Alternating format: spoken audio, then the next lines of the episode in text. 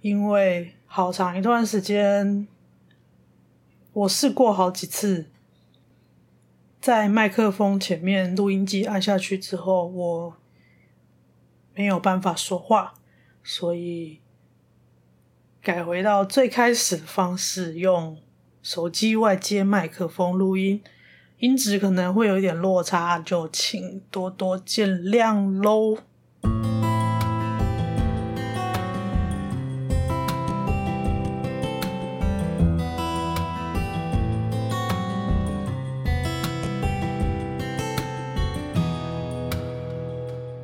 喂喂，你还好不好？你知道吗？专心呼吸也是需要学习跟练习的呢。我是鸡蛋糕，我是一位现役忧郁症患者，在这里小玉好不好？我会跟你聊聊一位忧郁症患者的日常，还有一些从患者的角度出发给陪伴者们的小建议。无论是你身边有被小玉乱入的人，让你手足无措。或者生病的就是你本人，希望这些经验分享能够对你有些帮助。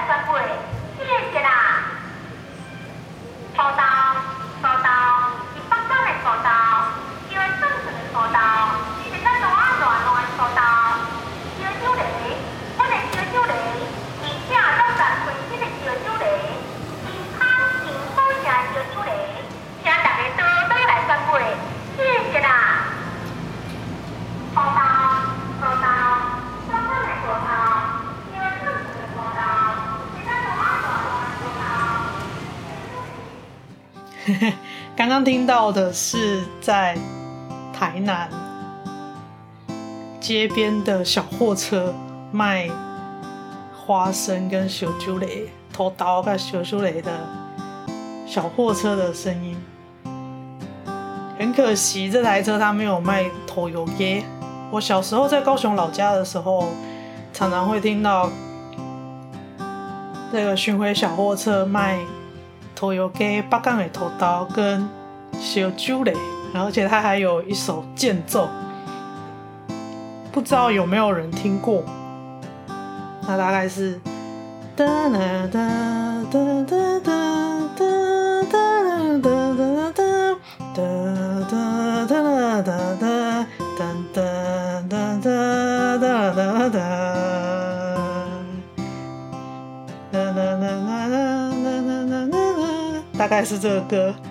然后他就会说：“土豆，北港的土豆，娘娘的土豆，真甘软软软的土豆，真好，真香，真好吃的土豆。土油鸡，土油鸡，嗯呀，跟蒜头鸡、素不拉鸡，小猪雷，真好。”真棒，真好吃的小酒嘞，请大家多多来转买，谢谢啦！然后又开始间奏。最近几次回老家，已经没有听到那台小货车开出来，不知道老板怎么样。算是一个童年的回忆啦。不过台南这个是阉割版的，但还是让我有蛮有一种亲切感。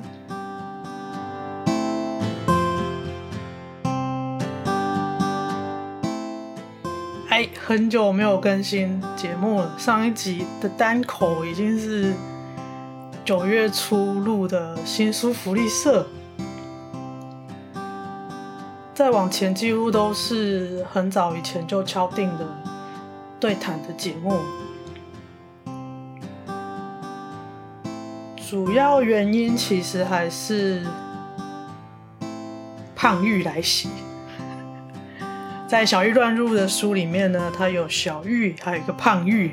胖玉其实就是重郁症。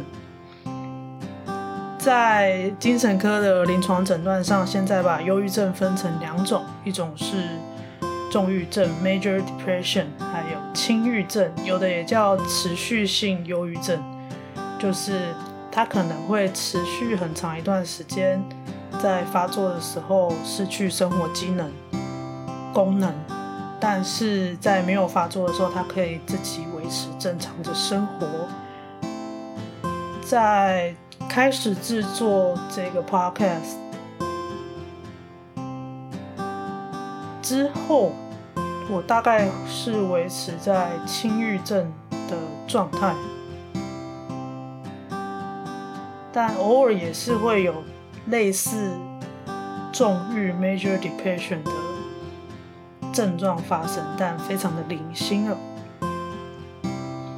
不过大概就是从跟前房东的纠纷开始，三月、四月、五月，一直到现在九月份，感觉状况是一直在往下掉啊！我看我的健保卡记录，医生也把。诊断呢，改成了重郁症，就是说，我会有很多时间是失去功能的。我还是一个人住为主，但我会知道我清醒的时间变少了。比较夸张的时候呢，有时候一天可能躺床。十二到十六小时吧，就手机的睡眠 App 记录来看，蛮夸张的，超过三分之二的时间都是不太清醒的状态，躺在床上。所以不止这个 Podcast，在生活的很多方面，我都变得比较比起以前来的消极跟退缩。绝望感变得更强烈，也感觉到自己的求生意志有一部分它在崩塌，等于是在治疗的过程当中，有点像在盖房子或是建筑物的柱子，好不容易好像有几根柱子稍微有一点底了，但就其中有一根好像慢慢在碎裂的那样的感觉。所以，我还是有持续的阅读、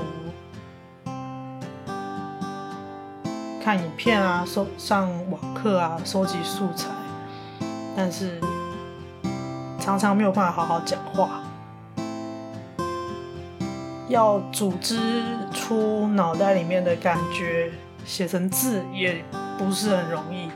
对，本来对我来说，写字比说话容易。但这一段期间，变成脑子都是雾雾的，连要打字都是困难的，因为我根本没有东西可以打，连带的没有办法录音。即使我稿子已经写好了，麦克风打开，录音机按下去，一个字都讲不出来。不过原先的习惯就是。不喜欢别人担心，所以就也不太跟身边的陪伴者们讲这件事情。但是我的生活好像也只剩下这些事情可以说。相对之下，就渐渐的不太跟身边的陪伴者们联络。那刚好疫情也升温了嘛，接下来又。打疫苗的事情啊什么的，大家也都忙，所以好像渐渐的很顺势的就把自己给关起来，心理上感觉是关起来，跟外界隔着一层玻璃。我看着这个世界在动，大家在忙，只有我一个人在玻璃小屋里面。连续讲最多话的时候，可能是每一次去智商的时候。但即使在智商里面，我沉默的时间也越来越频繁，越来越多，没有办法用很多的语言跟心理师讨论事情。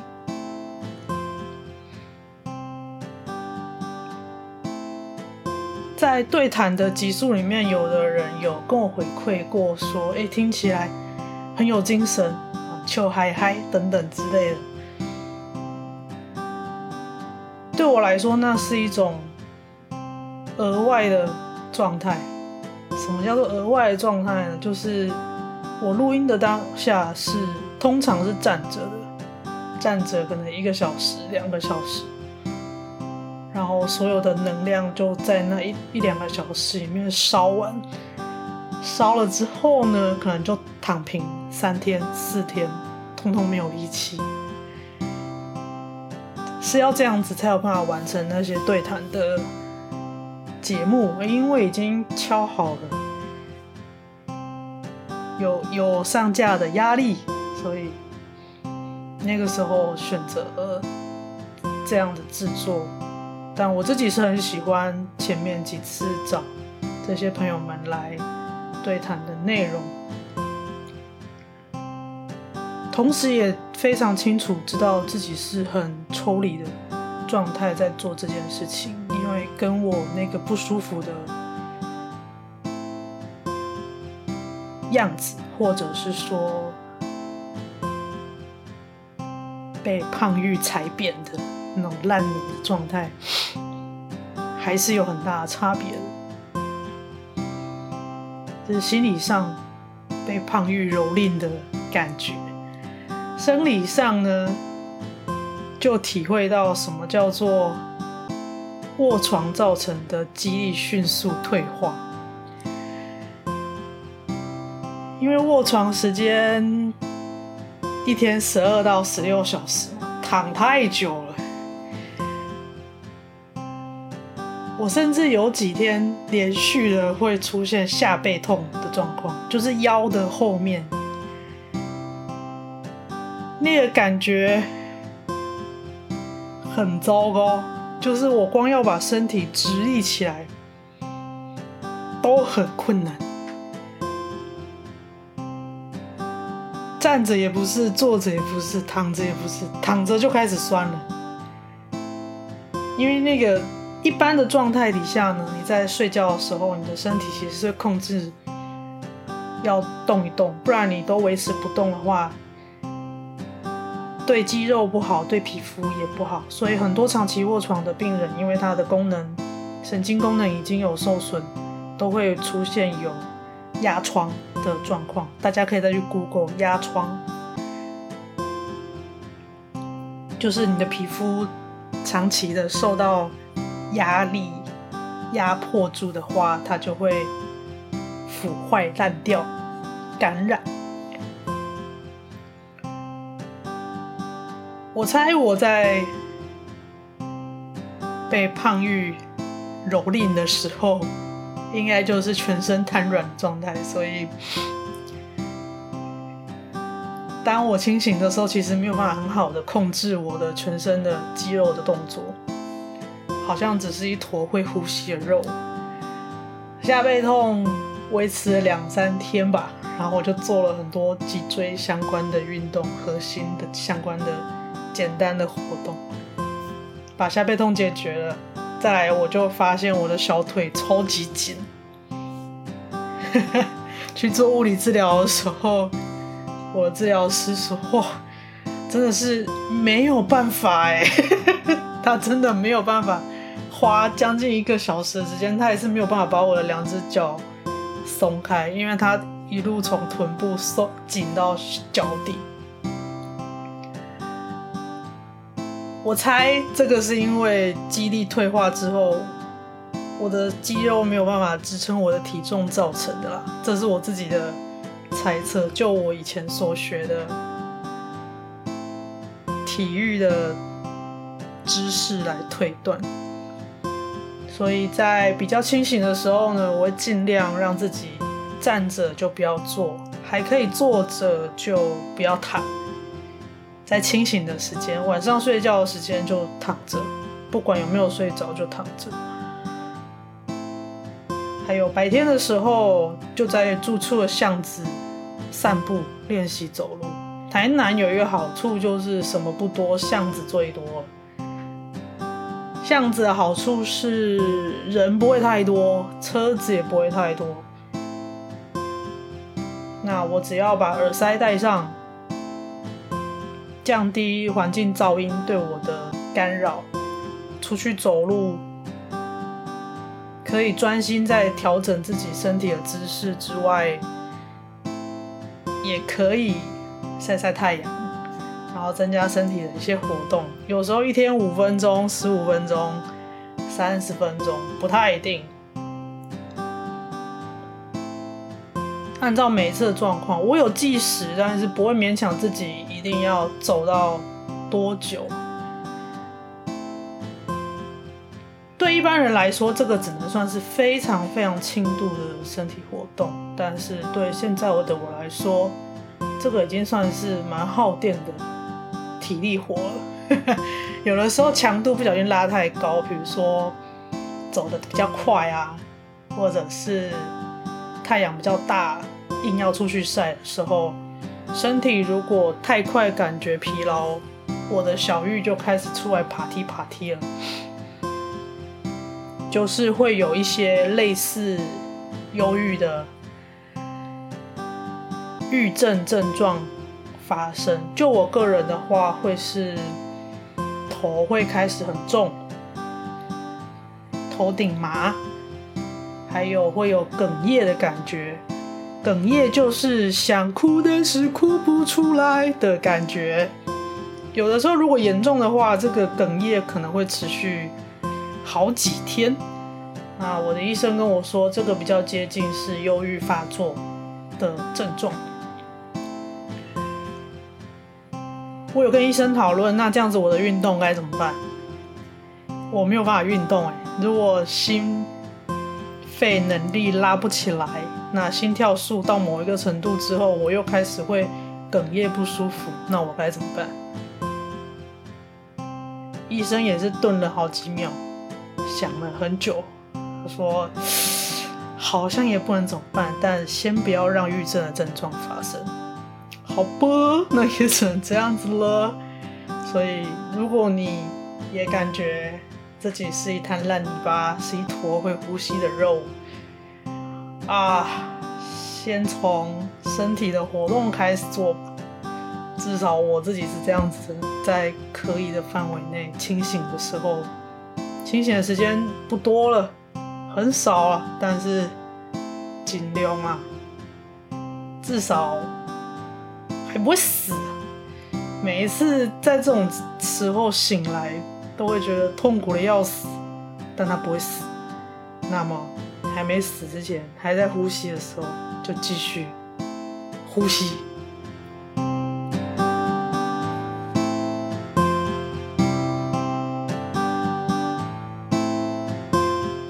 最后呢，要来推荐一本我的物理治疗师介绍给我看的书。我的物理治疗师呢，他的兴趣，其中一个兴趣是潜水，他就推荐给我看一本书，叫做《神奇的慢呼吸》，作者蛮有趣的，他是一个法医，然后兴趣是憋气，你没有听错，就是憋住气的那个憋气，进而他开始去接触。闭气比赛，甚至成为一些竞技运动选手的呼吸教练。目前这本书我阅读进步进度大概是一半左右。书的话，它的段落安排就是交错着一段是描述他个人的认识呼吸的过程，还有他研究所谓的慢呼吸。慢呼吸的意思就是慢慢。吸气，慢慢吐气。因为他本身是法医，学了法医学的背景，还有生理学相关、破学等等的背景。然后在他在工作的时候，他工作，他就会自己在工作的过程练习憋气。他自己觉得，在憋气的过程当中，他可以更专心的在他。法医的工作上，也更能专注的去找到眼前这个个案，因为他们法医面对的都是呃生命已经结束的个案，那可能他有一些身体上的证据需要去找出来，也许是病理的，也许是意外的等等，所以他需要在这个上面去做很细腻的观察，同时他在练习自己憋气。我觉得很酷，他在探索身体结构的过程当中，也在挑战自己的身体。除了这些小故事之外呢，他还有按部就班的建议一些呼吸法的练习菜单。我现在在练习第二步，叫做四边呼吸法。第一步叫做三角呼吸法。那第二步就多一多一条边，叫四边呼吸法。详细的方法我就先不说，我想等我看完整本书之后再来详细的看看。简单来说，就是要有意识的去控制吸气、呼气，还有憋气的节奏，可能是控制秒数。比如说吸气几秒，呼气几秒，那吸气跟呼气中间加入憋气，控制吸气、呼气跟憋气的节奏。就生理原理来说，其实这个就可以很有效的给自律神经一些放松或者是踩刹车的讯号。就我自己用 Apple Watch 的记录来看，是可以蛮明显的降低每分钟的心跳数。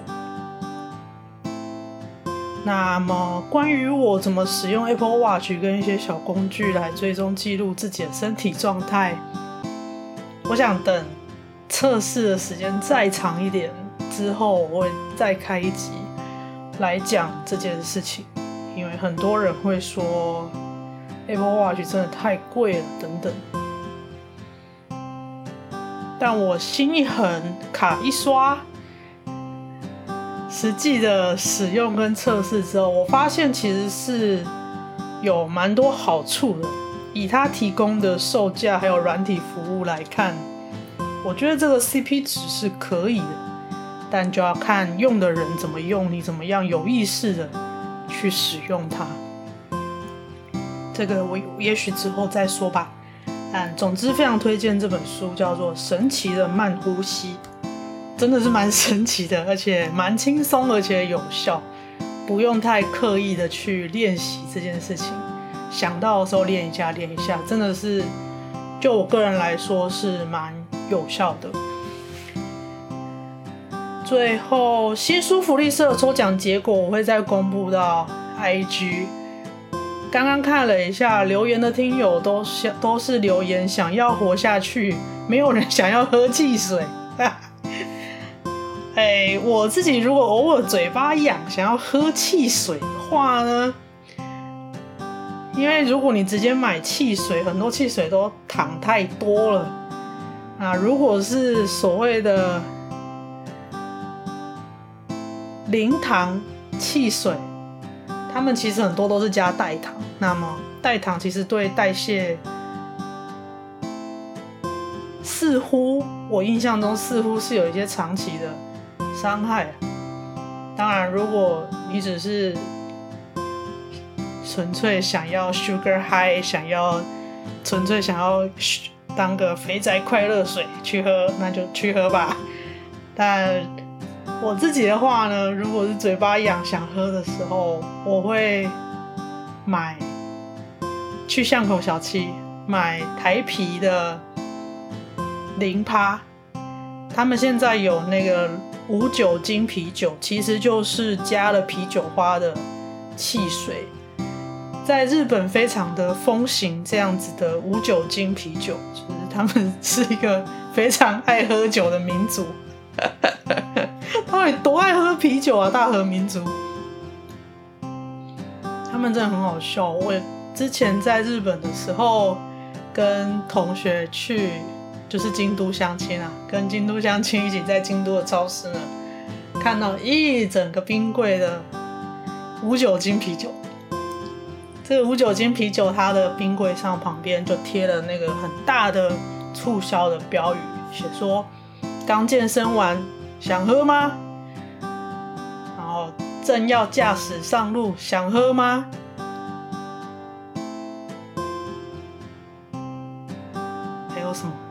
大概就是这种，不可以喝酒的时候，想喝酒吗？那你就买这些啦。数一数，有十二还十四种不同的口味跟厂商，我就全部各收个一两瓶，最后用一个登机箱拖回台湾喝。日本人真的很厉害耶，随便一瓶都很好喝。无酒精啤酒，拜托，可以都进来台湾吗？还是台湾的厂商多加油？台啤零趴真的。不好喝，但是可以有一个小方法让它变得好喝，在这里提供私房菜单。我的做法是这样，因为小七呢，小七这这个内容小七没有赞助，但是欢迎赞助，好不好？小七他的台啤零趴几乎是常态性的特价。两瓶三百三 CC 的铝罐，四十九元。如果没有特价的话，你可以先忍着不要买。小七几乎是常态性的都会特价，很少没有特价的。他每一次都挂着说期间限定特价，其实隔个几天，假设十月一号结束特价了，十月三号又会开始特价，所以。几乎是常态性的特价，没特价我就不要买，不然原价一瓶好像要三十几块还是四十块，嗯，特价的话就是两瓶四十九，我觉得是可以接受的价格啊，因为跟日币买的无酒精啤酒也是差不多的价格，一瓶台啤无酒精啤酒，再加上大概半杯。也是，也就是大概三百，大概是一比一的比例，加上现萃茶、无糖清茶或红茶都可以。小七现在有一些门市，他们有那个茶叶泡的清茶或红茶，我是加那个啊。那你如果是加瓶装的茶类，应该也可以。那我自己是因为都喝无糖，所以。就加无糖的茶，我有泡给朋友喝过，他们说，呜，真的变成不同的饮料了，很好喝啊！在这里推荐台啤零趴加无糖清茶或红茶，我自己是喜欢红茶多一点。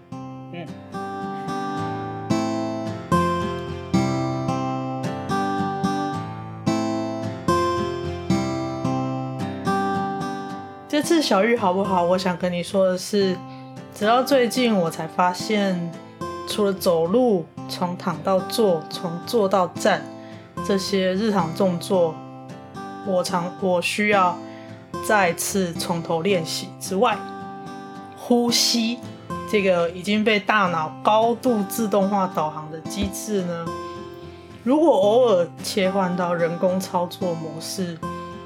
即使我是已经被重欲、胖欲踩扁成烂泥的状态，在练习呼吸的过程，也可以让我保有一丝丝掌控带来的踏实感。